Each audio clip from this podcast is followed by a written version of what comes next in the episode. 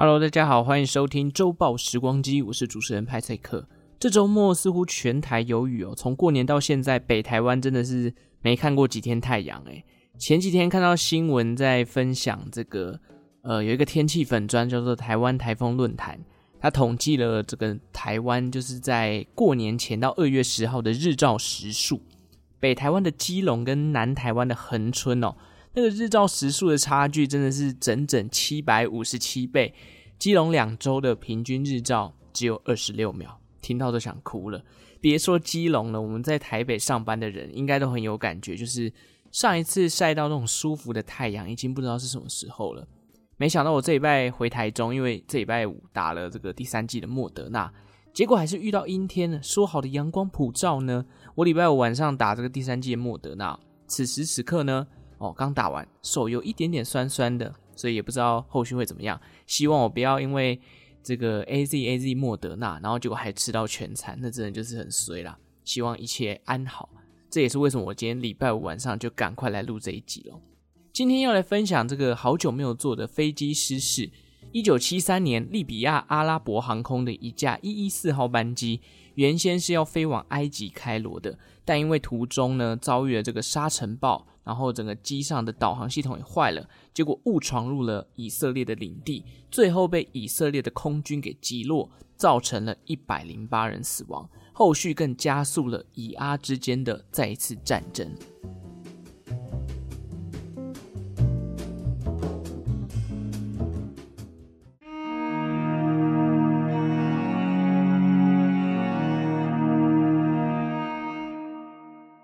虽然是讲飞机失事哦，但主要还是要提一下当时的中东局势。想到中东，很多人都会直接联想到以色列啦、伊拉克、叙利亚等等。新闻上也很常看到说，哦，中东地区冲突不断，大大小小的战火。当时以色列呢，就跟附近的阿拉伯国家才刚打完第三次的中东战争——六日战争。这场战争呢，其实以色列可以说是获得压倒性的胜利。后来各国也签署了停战协议。那一一四号班机的前情提要，我们就来讲一下这个呃六日战争到底是怎么发生的。那在讲六日战争之前呢，哦，必须要先告诉大家说，这里的地缘政治到底是处在一个什么样的情境。简单来讲一下中东的问题好了，未来有机会再来跟大家分享这个超复杂的地区。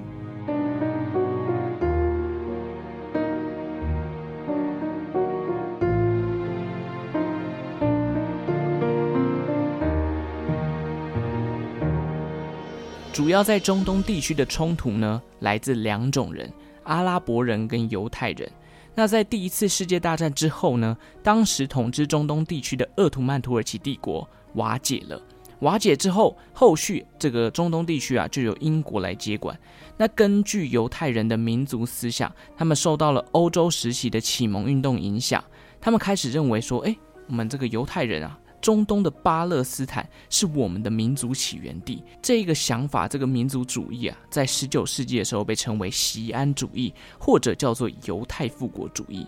后续在这样的民族思维之下呢，大量的犹太人逐渐回流到了中东地区，引发了所谓的犹太人回归浪潮。那中东地区的犹太人越来越多，逐渐的就影响到了阿拉伯人的生活，因为阿拉伯人当时是集中在中东地区的。文化信仰上的差异哦，让两者之间埋下了日后冲突的因子。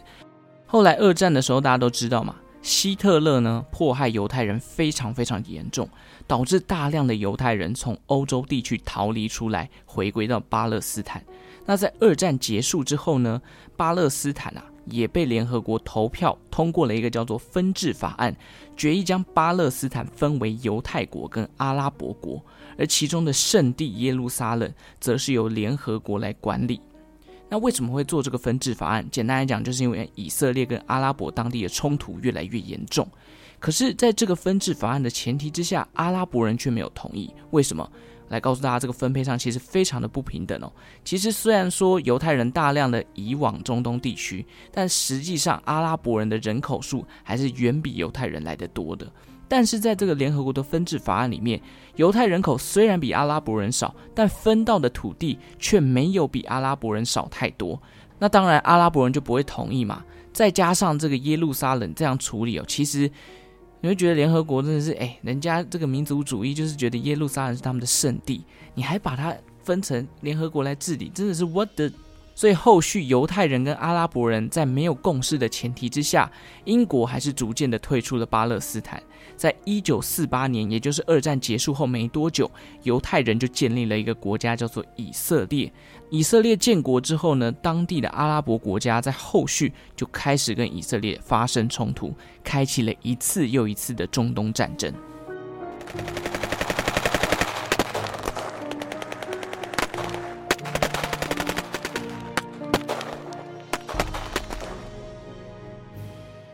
前情提要完了，那第三次中东战争——六日战争，为什么会说以色列是大获全胜，拿到了压倒性的胜利呢？派赛克这边呢，快速跟大家简介一下这场战役。一九六七年的春天，以色列跟其中之一的阿拉伯国家叙利亚，他们当中的冲突逐渐升温，两国都在边境内调度了很多的军队，时不时呢还会故意跨过边界。发生一些小小的军事冲突，有一点故意挑衅的行为啦。到了一九六七年五月底，两国之间的这个挑衅啊，还是没有停止下来。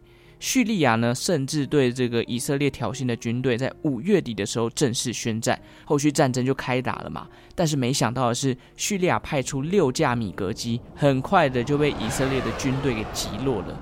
叙利亚眼看自己打不赢哦，那我只好绕一下黑亚低了。他们连忙想到曾经共同签署这个防御条约的埃及大大，找来了跟自己一样血统的阿拉伯人的埃及人哦，自己的盟军啊。埃及大大也很挺啊，宣布进入紧急状态，出动了上千台的坦克跟十万大军，准备要进军以色列，把他们轰烂。那埃及大军呢，缓缓地朝着西奈半岛的边界前进，只要越过边界。就等于进入以色列的领地了。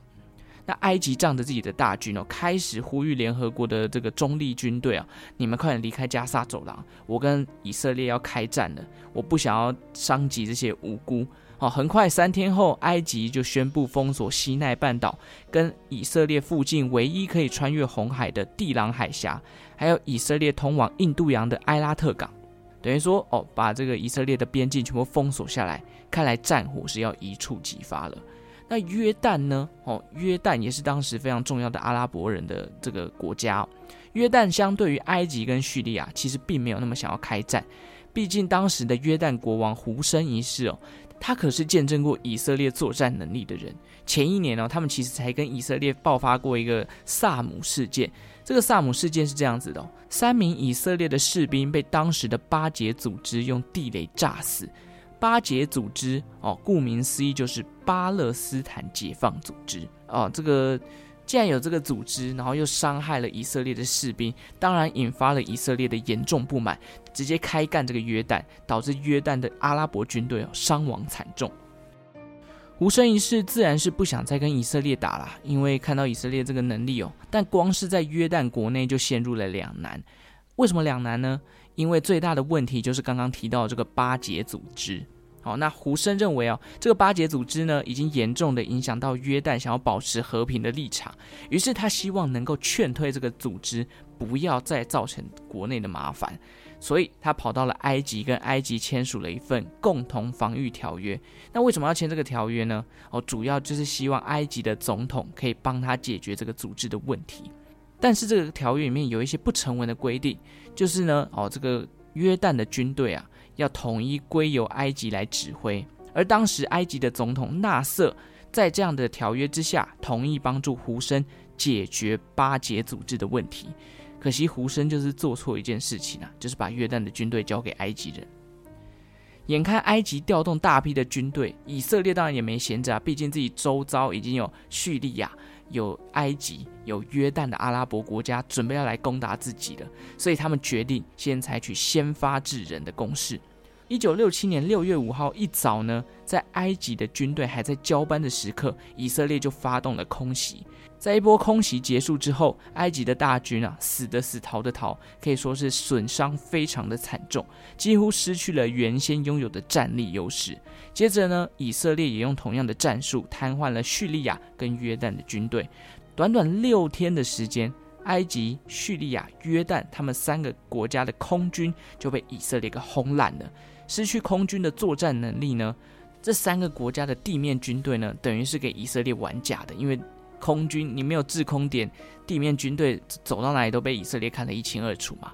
这一场战争下来啊，以色列的军队虽然也伤亡了几千人，但三个阿拉伯国家的伤亡却将近两万人。而且更扯的是，三个国家有四百多架飞机被以色列给打下来。后续以色列就占领了埃及控制的加萨地带跟西奈半岛，约旦控制的约旦河西岸跟耶路撒冷的旧城呢，也被以色列给拿下来。最终，叙利亚的戈兰高地有一大部分呢，也被以色列给占领了。也就是说，以色列在这一场六日战争中收复了不少的土地。一九六七年的六日战争哦，也算是中东战争里面非常具有历史转折点意义的一场。因为阿拉伯国家被以色列这样重创之后，其实对作战的信心大减。据说当时埃及的总统纳瑟，他原本觉得，嚯，我这个长兵千万，然后又有一堆好朋友围起来，你注定是要被我消灭的。后来被打爆成这样，他眼看大势已去哦，虽然。哦，要输了，但是他还是非常顾自己的面子，告诉约旦说：“哎，现在以色列快要被我们打爆了，你快来支援我们。”这个爱面子谎报战况的情况，结果让约旦这个大受损失，被以色列给打烂嘛。那这场战役输掉之后呢，埃及总统觉得自己颜面尽失，后来他的政治生涯就没有像以往这么意气风发了。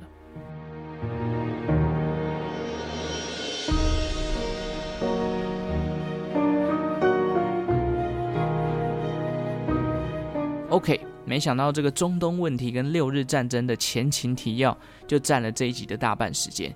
有机会再跟大家分享这个地区的历史啊，只能说以阿冲突哦似乎没有解决的一天。这让我想到《火影忍者》里面鸣人跟培恩的一个有关于仇恨的对话。他说：“你实现你的正义，造成我的痛苦，所以我决定复仇，让痛苦加倍奉还在你身上。一次又一次的轮回，似乎是没有和平的一天。”我们都是以正义之名做复仇之事的普通人，仇恨的连锁反应循环才是造成战争的主要原因。这个问题现在看起来真的是无解。有些民族主义啊，或是极端主义，就是因为自己的家园被毁了，自己的家园被占领了，他没有办法放弃这样的执念，导致这个战争不断的循环下去。好了，我们回到今天的主题上，一一四号班机的坠毁。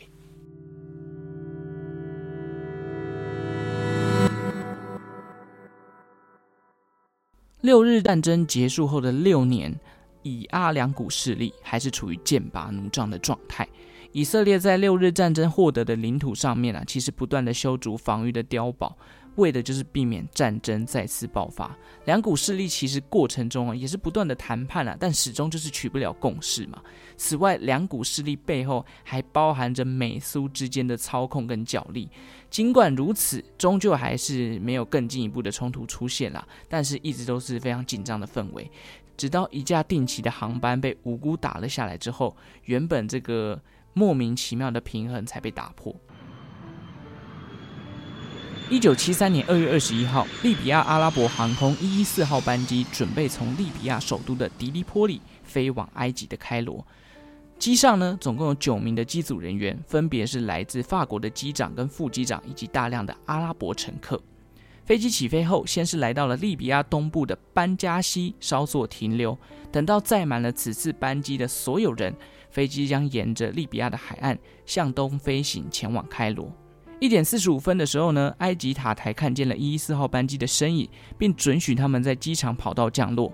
然而，在飞行的过程中，一一四号班机遭遇了沙尘暴，由于能见度非常低哦，逐渐偏离了轨道。不仅没有在降落跑道的航线上，班机还一路的往东飞向了苏伊士运河。飞到苏伊士运河之后呢，他们还是继续向前飞行。同时呢，因为失去了跟塔台的无线电讯号，等于说他们已经迷航了。这时候的他们更跨过了当时由以色列掌管的西奈半岛，而且更尴尬的是什么呢？因为塔台准许他们降落，这是他们收到的一个最后的讯号。机组人员也搞不清楚方向嘛，哎，可以降落，那开始就把飞机的高度给下降。到了一点五十五分的时候呢，以色列的军方透过雷达发现了这台班机，不明航班闯入，在中东如此紧张的局势之下，眼看这架不明的飞机快要闯入了自己当时非常重要的军事城市迪莫纳了。于是呢，以色列就派出了两台战机前去查看，这到底是何方神圣。当以色列空军发现是一架民航机的时候，他们其实当下并没有直接开火，而是飞到它的旁边，用手势哦，飞行员直接用手势透过窗户告诉他：“哎，赶快降落啊！一四号班机赶快停下来降落。”然而一四号班机呢却无动于衷。后来出现了一个关键的举动，一四号班机呢决定掉头往反方向飞。这看在以色列空军眼里，觉得说：“你这是违抗我的命令吗？”于是他们就开火了，一连串的加农炮伺候之下，一四号班机呢就中弹开始起火，机长只好紧急的迫降，但着陆的时候撞到了沙丘，引发了整台飞机爆炸，整台飞机就陷入了火海。等到以色列士兵前往失事现场查看的时候呢，大部分人都已经死亡了，只剩下十几个人还幸存。最后过了两天，幸存者只剩下五个人。事件发生之后呢，国际民航组织啊也介入了调查，并且找来了幸存的副机长询问整个事情的经过。那副机长表示，其实机组人员看到是以色列的军机的时候，他也知道军机希望他们可以下降，但是因为中东局势真的太紧张了，机组人员决定不要照做，他们很怕他们就被囚禁在这个呃以色列的领土里面了。有趣的来喽，副机长他的说法是说，哦，他们有指示我们下降。但是我们没有听，所以才被攻击。但是利比亚政府的说辞反而跟副机长的有点出入。利比亚政府表示，以色列军方的袭击是在没有警告的前提之下，就对这个一一四号班机开火了。而以色列军方为什么要对民航机开火？根据以色列军方他们自己的说法，他们说哦，他们不能确定来的人是不是一架间谍机，或者更可怕的是被劫机，然后要来用自杀攻击。三方的说法都各持己见，而且听起来好像都有一点道理。于是，联合国并没有对以色列军方进行任何制裁的动作，反倒是国际民航组织发动了一次投票，谴责以色列无故对民航机展开攻击。其中，民航组织的成员国之一啊，也就是我们的 America 哦，也强烈谴责以色列这个哦军方对民民间飞机展开攻击的这种行为啊。以色列这时候才发现。既然连提供自己军火的美国大哥都这样说话了，所以当时以色列的国防部长只好出来洗地，公开道歉，并且承诺说，我们以色列哦会支付赔偿金给该事件的罹难者。虽然表面上这件事情过了之后，赔偿金付了，逐渐的就缓解。但是底下可是暗潮汹涌啊！以色列的处理态度其实没有获得利比亚政府的认同，反倒是有一点火上加油。后来利比亚就跑去找埃及，告诉埃及这件事情。利比亚也说：“哦，他决定要出兵攻打以色列了。”但是埃及当下是劝退了利比亚。为什么会这么做呢？其实因为埃及啊，还有一些阿拉伯国家还是在筹组再次集结力量攻打以色列的做法。如果现在利比亚就爆发了这个冲突，那这个一次的集结可能就会因为节奏大乱，等一下又输掉怎么办？哦，有点这种感觉啦。那部分来自利比亚的阿拉伯人哦，这一次看到埃及的，哎，你们竟然不打，空难又发生在我们身上，死的都是我们利比亚的阿拉伯人，他们就开始怪罪埃及人的懦弱，哦，甚至出动了一些民间组织，号召一些阿拉伯人去偷袭以色列的航空。最终呢，在各种小小小小的问题一直爆出来之后，半年后，以色列跟阿拉伯就再次开启全面的冲突，爆发了第四次的中东战争。这一次的战争呢，又称为赎罪日战争。好，这个历史的东西非常多，今天资讯量很多，不像以前的集数可以就是呃很休闲的听。今天就先讲到这里。赎罪日战争呢，又是一场逆转局势的战役。这场战争其实后来呢，对很多的国家都造成了一些影响。相较于之前阿拉伯国家联盟在这个六日战争中的惨败，阿拉伯人在这一次呢，算是扳回一城啊。